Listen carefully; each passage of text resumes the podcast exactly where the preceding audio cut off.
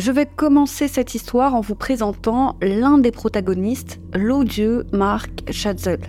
On peut dire que l'effet du bon goût et du raffinement ne se sont pas penchés sur le berceau de celui qui s'est fait tatouer sur les points Fuck the World ou encore Tous les flics sont des bâtards.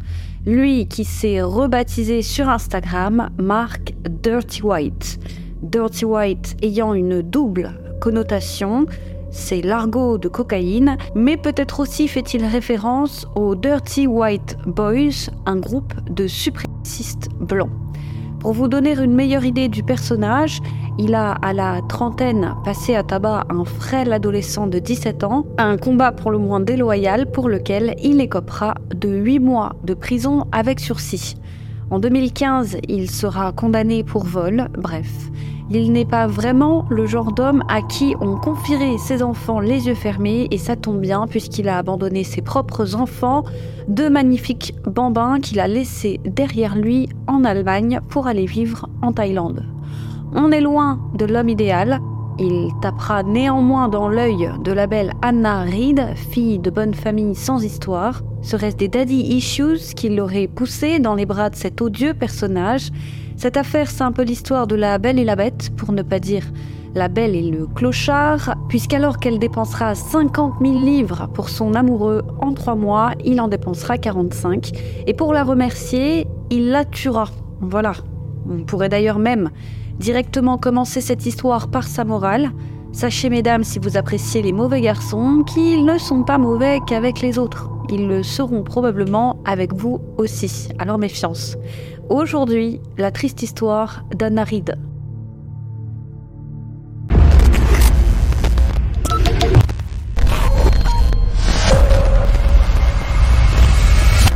Comme je vous le disais en story Instagram, j'ai trouvé cette histoire dans le dernier hors-série du nouveau détective. Alors, je ne pouvais pas ne pas le citer et d'ailleurs, je vous conseille vraiment les hors-séries, ils sont vraiment top.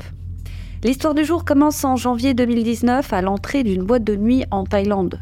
Mark Schatzel, 30 ans, bodybuilder à ses heures perdues, y officie en tant que videur.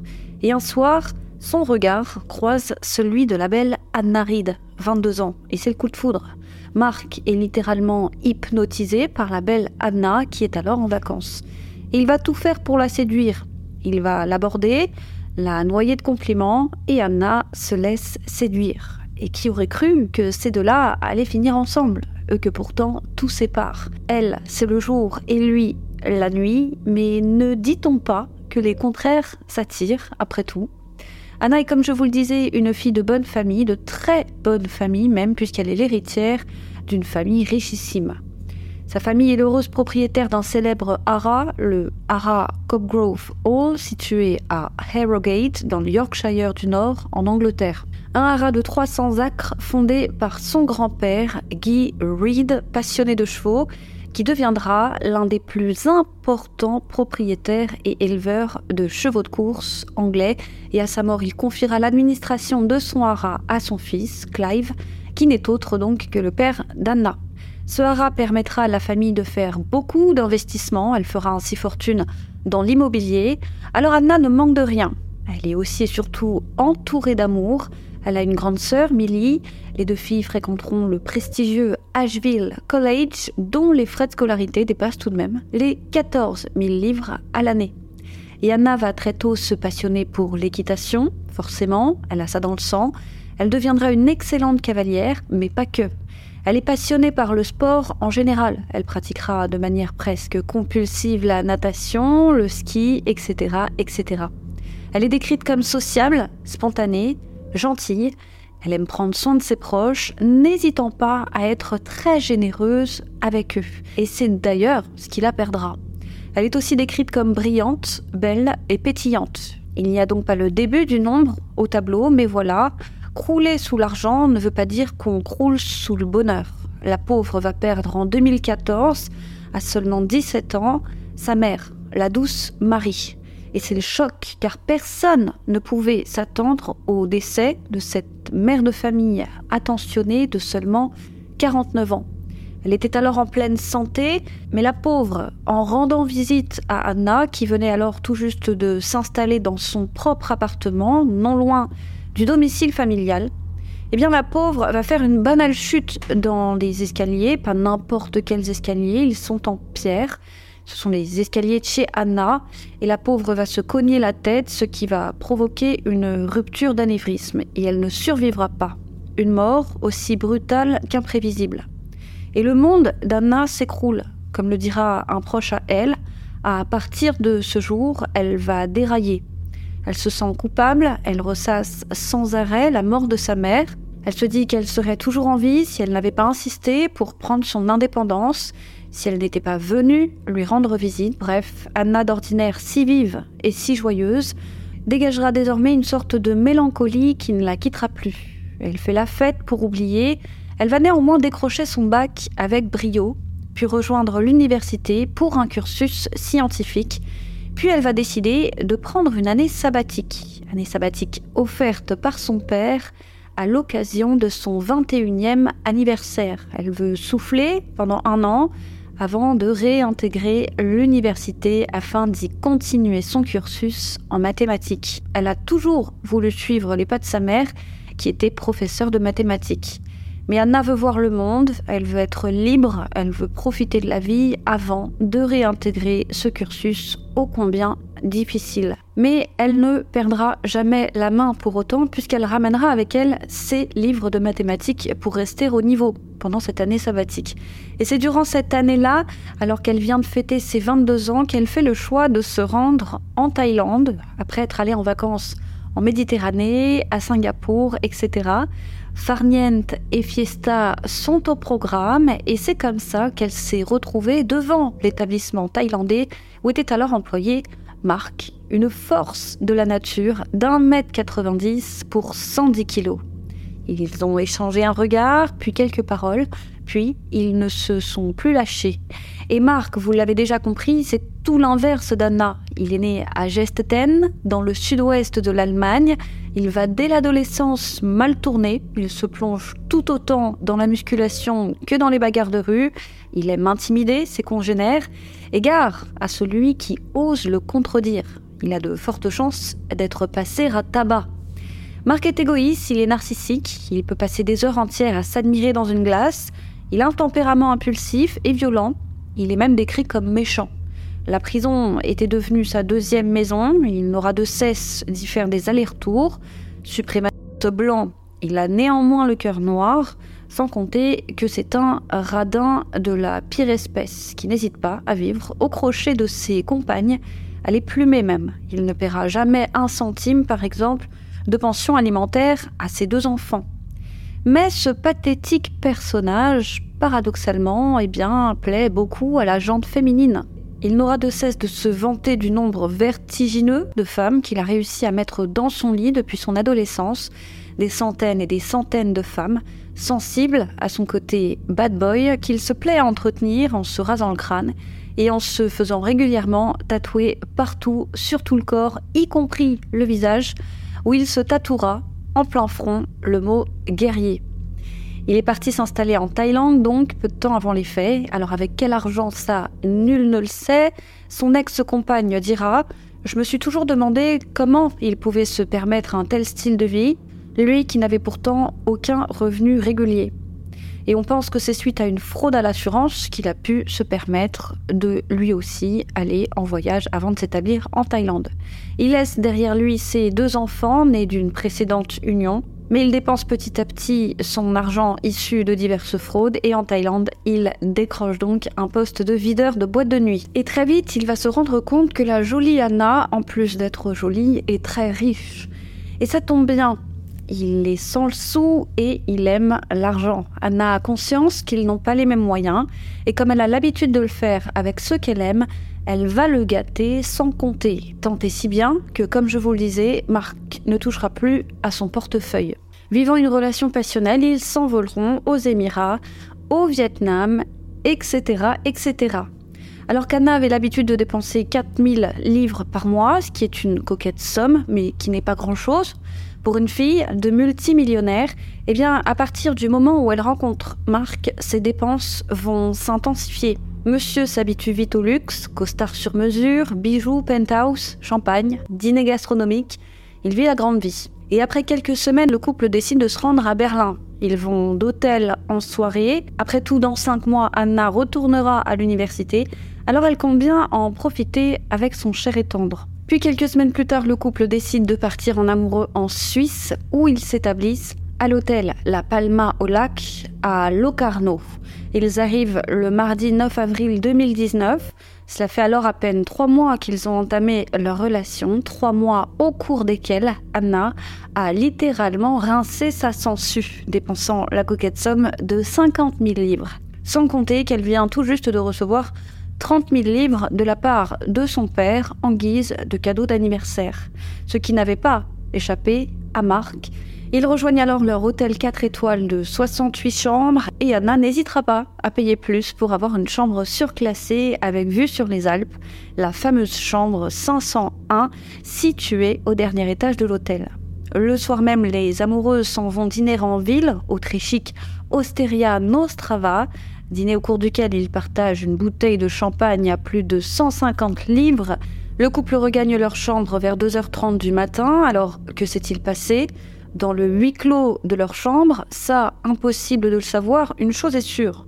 Leurs voisins de chambrée entendront des bruits sourds, ainsi que des éclats de voix. Une grosse dispute vient de toute évidence d'éclater. Des bruits de verre cassés se font entendre, des bribes de dispute s'échappent de la chambre, les voisins entendent distinctement le mot argent, ce qui laisse supposer que le motif ou l'un des motifs de la dispute est d'ordre financier. Puis Anna est entendue criant Are you killing me? ou Are you killing me? Les voisins ne savent pas très bien. L'un signifie Est-ce que tu te moques de moi? alors que l'autre signifie Est-ce que tu es en train de me tuer? On découvrira plus tard que la prise du téléphone de la suite a été arrachée, les chaises ont été jetées, elles ont été retrouvées à terre, et l'un des voisins dira que la dispute était si impressionnante à entendre qu'il s'est posé la question d'aller voir, que la femme paraissait être en danger, mais qu'il a eu peur, et qu'il est finalement resté prostré dans sa chambre. Probablement que les autres occupants des chambres voisines ont pensé pareil, néanmoins, ils sont plusieurs à prévenir la réception, au point qu'un employé est alors parti frapper à la chambre du couple pour les calmer. Ils se sont calmés, puis le tapage a repris de plus belle. Puis plus un bruit. Tout semble être revenu à la normale. Il est alors aux alentours de 4 heures du matin. Et c'est à 6h30 du matin que Marc se précipitera vers l'ascenseur, puis vers la réception, pour appeler au secours. Il explique qu'Anna est très malade et qu'elle a besoin d'aide. Il demande s'il y a un médecin dans l'hôtel. L'homme est tellement paniqué que le réceptionniste appelle sans attendre les urgences.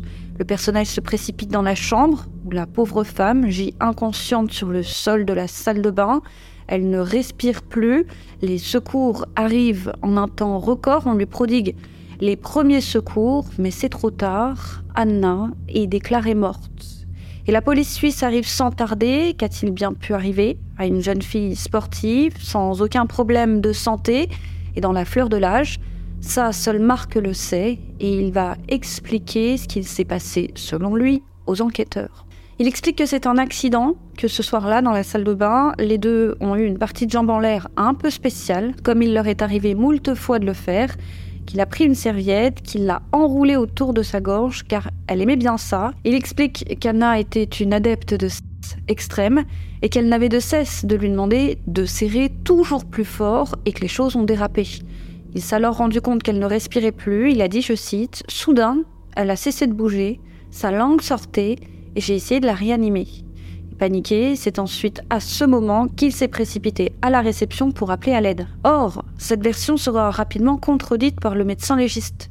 Il estime la mort de la jeune femme non pas aux alentours de 6h30, heure à laquelle Marc a donné l'alerte, mais aux alentours de 4 heures du matin, soit 2 heures et demie avant, ce qui coïncide avec les témoignages des voisins qui estiment que la dispute a pris fin dans ces eaux-là. D'autre part, Anna a présenté des hématomes ainsi que de petites coupures, ça et là, sur le corps. Hématomes et coupures absents sur le dernier cliché d'elle, ce qui laisse penser qu'une altercation physique a bien eu lieu entre les deux. Mais alors, pourquoi Marc ment-il et aussi pourquoi a-t-il mis deux heures et demie avant de donner l'alerte? Marc ne changera jamais de version, il affirme avoir dit la vérité, même si les éléments d'enquête prouvent le contraire. Marc est alors accusé de meurtre et il est écroué dans l'attente de son procès. Et voici ce qu'il s'est vraisemblablement passé selon les enquêteurs. Selon eux, une dispute a éclaté autour de l'argent ce soir-là, et Anna aurait menacé Marc de le quitter. Marc ne l'aurait pas supporté et l'aurait étranglé avec une serviette. Qu'a-t-il fait pendant les 2h30 de battement? Impossible de le savoir, mais un élément nouveau va venir accréditer la théorie des enquêteurs et apporter un peu plus de lumière sur les événements. Cinq mois après les faits, le personnel du La Palma va contacter les enquêteurs. Ils ont retrouvé, bien planqué dans le faux plafond de l'ascenseur de l'hôtel, une carte de crédit. Et cette carte de crédit est au nom d'Anna Reed. Et comment l'oublier? C'est elle qui est morte cinq mois plus tôt. Alors pour les enquêteurs, le mobile du crime se confirme. Selon eux, Marc a caché la carte de crédit d'Anna dans l'espoir de plus tard venir la récupérer pour siffler le reste de l'argent de la jeune femme. Et il sera établi qu'il a caché la carte d'Anna quelques heures seulement avant sa mort. Donc alors qu'Anna était toujours en vie, Marc se justifiera en disant que c'était une blague qu'il avait fait à Anna. Cacher sa carte de crédit dans le faux plafond de l'ascenseur, c'était pour rire, ha ha ha. Et il dit qu'il lui a déjà fait le coup. Mais selon les enquêteurs, il ne fait aucun doute que la carte bancaire a été soigneusement cachée à cet endroit, car Marc prévoyait sans doute de partir à la cloche de bois, mais qu'en remontant dans la chambre, entre-temps, Anna s'en était aperçue, elle l'a alors confrontée, on pense que c'est à ce moment qu'elle a alors jeté sa bague, bague que Marc lui avait offert avec son propre argent bien évidemment. Cette bague sera retrouvée sous le lit, symbolisant alors la rupture entre les deux. Marc aurait vu rouge et se serait attaqué à Anna, qu'on a découvert avec des marques de doigts sur le visage. Marc proteste encore et encore, mais c'est devant un tribunal qu'il devra désormais s'expliquer. Et son procès s'ouvre en octobre 2021, et l'enjeu est de taille pour Marc. Il plaide l'homicide involontaire, mais la procureure, elle, plaide l'homicide volontaire. Le père et la grande sœur d'Anna seront tout à fait incapables de faire le déplacement. C'est tout simplement trop douloureux pour eux, ils ont le cœur brisé. Mais le père transmettra néanmoins une magnifique déclaration au sujet de sa fille qui dira, entre autres, Anna éclairait une pièce quand elle entrait et elle aimait danser, elle aimait ses amis et elle prenait toujours soin d'eux. Ses amis savaient qu'ils pouvaient compter sur elle et elle était très généreuse et quand elle est morte, c'était son dernier été de liberté avant de revenir à la réalité. Lors du procès, Marc réitère sa version des faits. Il dira, je cite, Anna adorait quand je l'étranglais. Il dit qu'il n'y est pour rien et qu'il l'aimait de tout son cœur. Son ex-compagne, mère de ses deux enfants, volera à son secours. Elle explique qu'elle est certaine que jamais Marc n'aurait tué Anna et que jamais il n'a été violent avec elle. Elle le croit, je cite, à 99% innocent. La procureure Petra Canonica Alexakis a raconté comment Marc avait volé la carte de crédit d'Anna quelques heures seulement avant de la tuer, comment il l'a ensuite cachée dans un panneau de plafond de l'ascenseur de l'hôtel pour être découverte ensuite cinq mois plus tard. Elle explique que le mobile de meurtre est probablement financier car quelques jours avant sa mort, l'imprudente Anna avait informé Marc qu'elle venait de recevoir 30 000 livres d'un parent en guise de cadeau d'anniversaire. Et à contrario, la banque de Marc avait, elle, à ce moment même, bloqué sa carte de crédit. Et il avait l'équivalent de seulement 163 livres dans sa poche, sans compter qu'il était endetté à hauteur de plus de 40 000 livres. Selon la procureure, il prévoyait donc de voler son argent puis de partir. Mais Anna s'en serait rendue compte. La procureure a énuméré les sommes dépensées par Anna. Elle explique qu'en février, elle a dépensé 9500 livres, puis le mois suivant, elle a dépensé 29 200 livres et en avril, elle a dépensé 10 200 livres, alors même qu'elle est morte le 9. Selon elle, Anna se serait donc aperçue du vol et se sentant trahie, elle aurait manifesté sa volonté de rompre avec Marc, ce que Marc n'aurait pas supporté. Et à l'issue du procès, Marc sera condamné à 18 ans de prison ferme.